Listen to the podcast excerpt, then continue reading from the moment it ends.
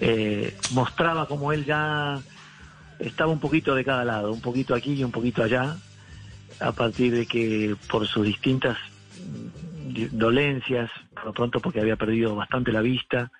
y porque no se podía mover cómodamente, había renunciado incluso a usar un lápiz. En un momento yo le pregunto allí en ese encuentro que tuvimos eh, sobre sus ideas y él me decía, yo ya no quiero tener ideas porque la angustia que me provoca no poder empuñar el lápiz y no ver lo que estoy dibujando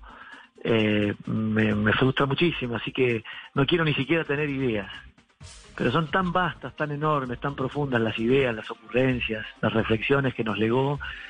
que hoy pasa de, de verdad a un, a un Olimpo, ¿no? A un Olimpo donde están grandes creadores del mundo, grandes grandes pensadores del mundo, porque Kino, además de ser un artista gráfico increíble, yo creo que está en la categoría de los pensadores, de los, podemos decir casi de los filósofos. Yo siempre sostengo que el humor es una de las formas elevadas que tiene la inteligencia